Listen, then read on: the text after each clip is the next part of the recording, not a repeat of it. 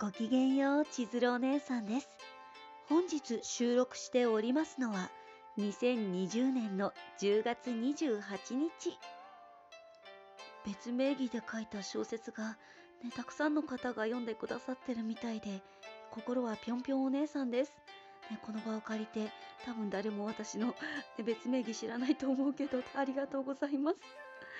そんなお姉さんの今日の日常は？今日はね、ネームできる講座さんの作品をもう一回練り直していて、とりあえずキャラクターデザインとネームの流れ、ネームって漫画の設計図みたいな感じなんですけど、その前の段階のお話の流れの考えをずっとね、これでいいのかなモードに入っていて、もっとよくできるんじゃないかなモードに突入しているお姉さんは、やっぱり個別相談を一度受けたいけどなかなか勇気も出ずみたいなね、頑張って早めに申し込もうと思います。あとはお姉さんが11月30日に公開予定の小説「四季雨」っていうやばい作品があるんですけどそのヤンデレ作品の男の子目線のヤンデレ君のね話をちょっとショートストーリーとして今日書き下ろしまして初稿って言って初めてだいたいガーって書き上げたのが1700字くらいですね。1日で書きました。これこうどういう形で公開すればいいのかちょっとわからないんですけど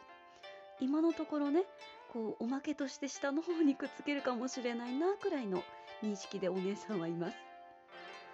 この表紙イラストも今書き途中で早めに仕上げたいなと思うんですけどおばちゃんは最近体調がなっていう感じで早めにしっかりね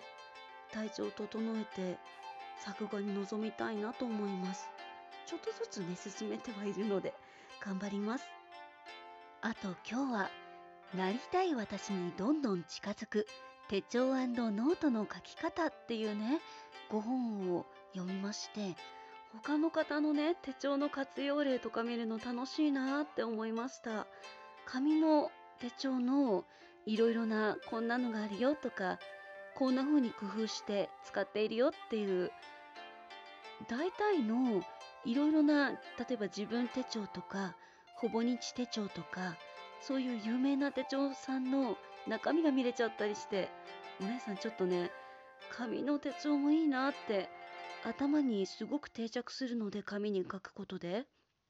検討してるんですけどなかなかねパッと見れるのでちょっと今精査してみたいなぁなんて思いましたよ。どういう手帳を使ってみたいか？なんかいろいろバーチカル型とか初めて知るような言語もあったりして言語というか用語もあったりして。お姉さんちょっと手帳買っちゃおうかな。マスターになっちゃうかなってちょっとウキウキです。というわけで本日はここまでです。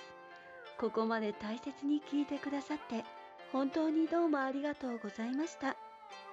今日があなた様にとってとっても素敵な夜になりますように。素敵な夢をご覧くださいませ。おやすみなさい。